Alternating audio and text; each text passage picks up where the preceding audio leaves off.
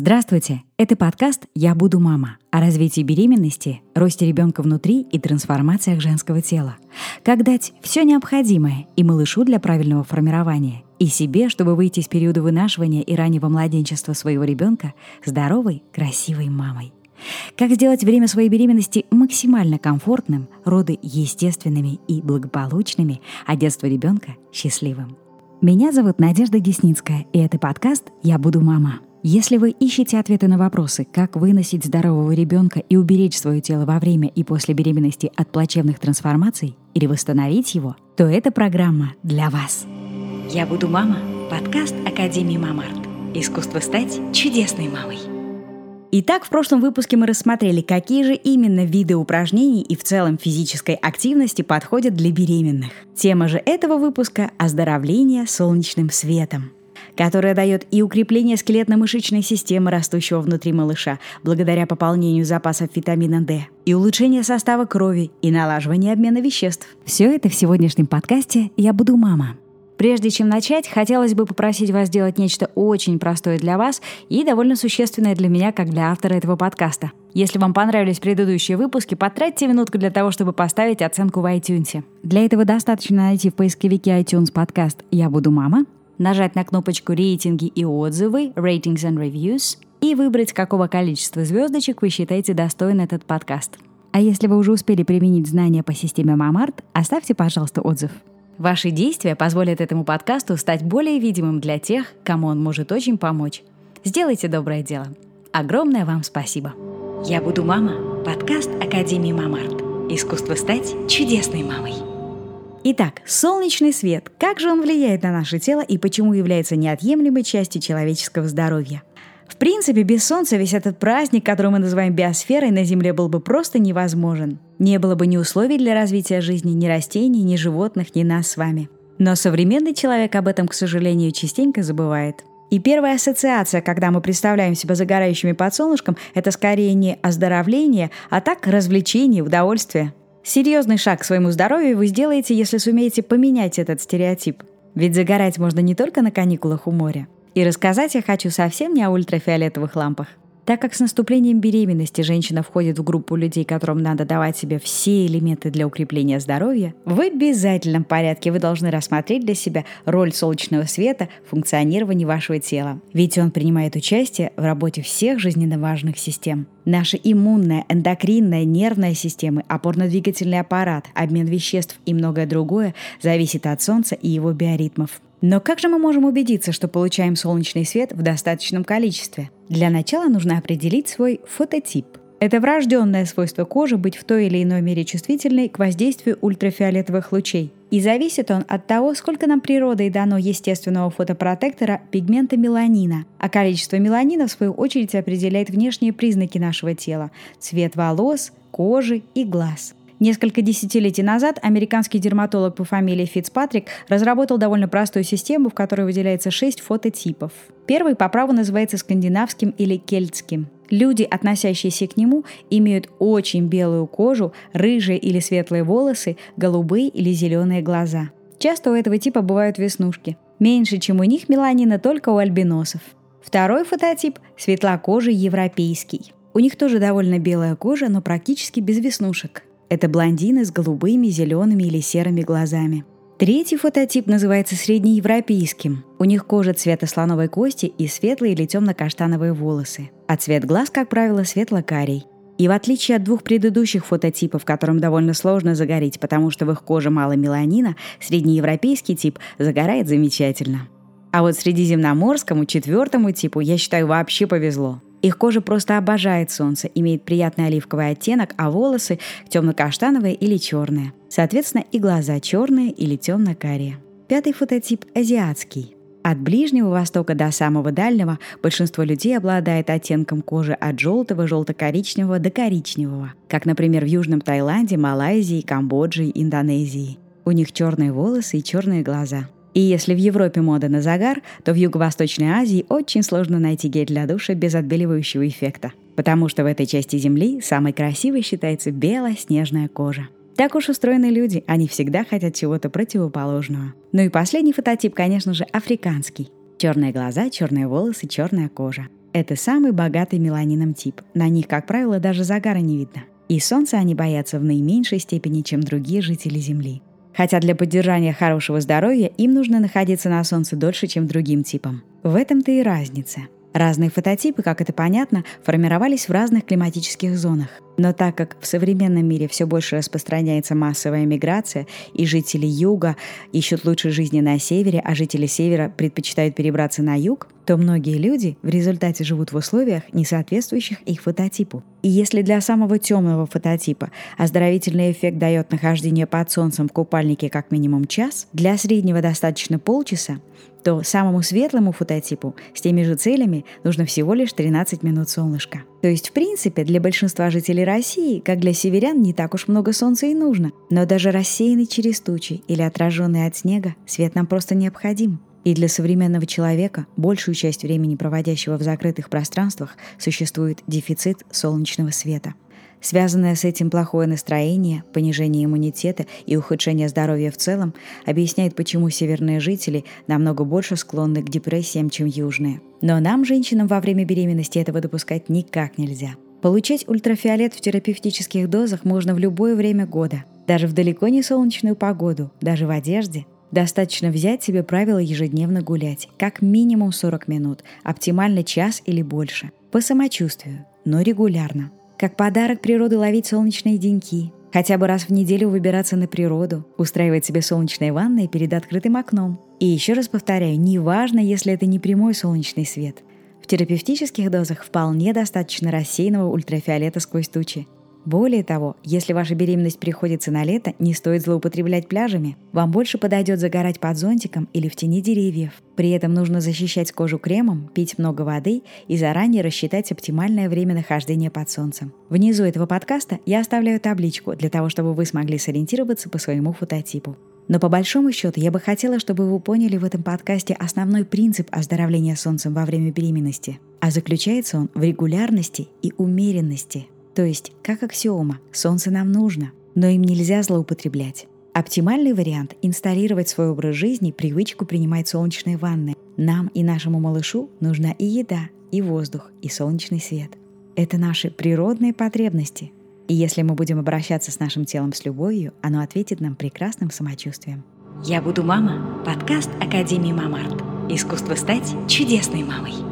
Еще на заре нашей цивилизации в Древней Греции появился термин гелиотерапия, то есть оздоровление солнцем. Люди обращались к лекарям в случае недомоганий, и те прописывали им в качестве лекарства серию солнечных ванн. Около храмов, посвященных богу врачевания Асклепию, древние греки строили специальные галереи для принятия таких процедур. Рекомендации по их применению есть даже в трудах Гиппократа. В средних веках знаменитый ученый, философ и врач Авиценна также писал, что солнечный свет предохраняет от болезней. В XIX веке идеи гелиотерапии стали набирать популярность в Европе. Во Франции была опубликована первая научная работа на эту тему, а в Австрии создан институт для изучения лечебного действия солнечных ванн. И уже с конца XIX века гелиотерапия стала применяться для лечения целого ряда заболеваний, а также профилактики. В России доктором Мизерницким был разработан метод дозировки солнечных ванн по калориям. В 20 веке многие наши и зарубежные ученые изучали действие солнечного света на здоровье человека. Их знания применялись и продолжают применяться на оздоровительных курортах. Это когда люди не просто бездумно загорают, а делают это со специально вычисленной для них программой и получают терапевтический эффект. Таким образом, на сегодняшний день можно с уверенностью сказать, что гелиотерапия является одним из мощнейших оздоровительных методов. Давайте рассмотрим немного более подробно, как же свет влияет на наши функциональные системы. Все слышали про витамин D. Напомню, что этот элемент участвует в формировании костной и соединительной ткани. Синергистами витамина D являются фосфор и кальций. Без него их усвоение довольно затруднительно. И так как получить витамин D в достаточных количествах человеческое тело может только загорая, то от вас, дорогие мои беременные, зависит формирование опорно-двигательного аппарата ребенка внутри. Поэтому уровень ответственности здесь должен быть высоким. Например, если ребенку будет не хватать кальция, то он будет взят из ваших собственных костей. Поэтому и для вашего собственного тела, и для тела вашего ребенка нужно наладить фосфорно-кальциевый обмен, непременным условием которого является солнечный витамин D – это будет лучшей профилактикой от рахита и проблем с суставами. Ваши гормональные всплески и перемены настроения, связанные с беременностью, вполне могут быть уравновешены повышением уровня серотонина и эндорфинов. А ведь солнце – один из лучших стимуляторов их синтеза. Так природные антидепрессанты становятся нам доступны, если мы регулярно гуляем и принимаем солнечные ванны. Поэтому не прячьтесь в углу от плохого самочувствия и настроения, а выходите гулять навстречу хорошему. Я буду мама. Подкаст Академии Мамарт. Искусство стать чудесной мамой. Оказывается, от солнечного света зависит и наш уровень активности. Ведь не зря существуют такие понятия, как холодный нордический и горячий южный характер – Такие биологически активные вещества, как гистамин и ацетилхолин, участвуют в передаче нервного возбуждения, и их синтез также стимулируется солнечным излучением. Получается, что солнце по-настоящему заряжает наши батарейки. Так что нечто подобное а-ля фотосинтезу в нас все-таки работает. Легкий загар во время беременности поможет сохранить и привлекательность. Ведь со времен появления французской моды отдыхать на ривьере золотистый загар является признаком красоты. Более ровный тон делает незаметными небольшие недостатки кожи, а также лечит высыпание и быстро заживляет порезы. Подобно физической активности или контрастным процедурам, ультрафиолет является некоторым положительным стрессом для нашего организма и как способ климатотерапии напрямую стимулирует иммунитет.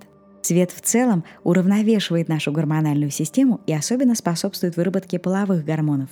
Вот почему многие парочки, пытающиеся забеременеть, часто возвращаются с хорошими новостями именно с отдыха.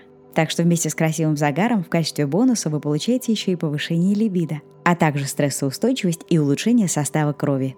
А теперь перечислим правила безопасности в случае, если вы загораете летом. Первое – это безопасные часы. Загорать стоит до 11 утра и после 5 вечера. В тропических или экваториальных широтах даже лучше до 10 утра. Прекрасный загар вы получите в любом случае, но так обойдется без солнечных ожогов. Учитывайте, что тело беременной более чувствительно к терморегуляции, поэтому стоит внимательно прислушиваться к своему самочувствию и при малейшем дискомфорте возвращаться отдохнуть в помещение. Загораем только в теньке, не допуская постоянных прямых лучей. Оптимальная температура 20-26 градусов. И если на градуснике больше 30, то стоит воздержаться. Поэтому, если вы отправляетесь на отдых за границу, отдайте предпочтение странам с соответствующими климатическими условиями. Принимать солнечную ванну стоит не на песке, а на шезлонге. Помним о своей чувствительной терморегуляции. Главное не перегреться.